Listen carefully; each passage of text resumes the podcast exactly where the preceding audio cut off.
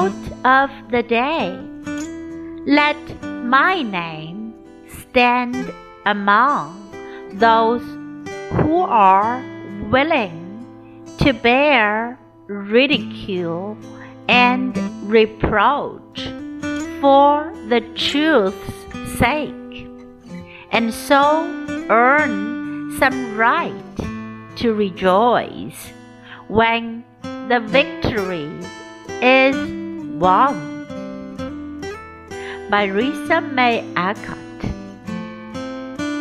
让我的名字站在那些为了真理而愿意忍受嘲笑和责备的人中间，这样在赢得胜利之时，我就有了欢欣的权利。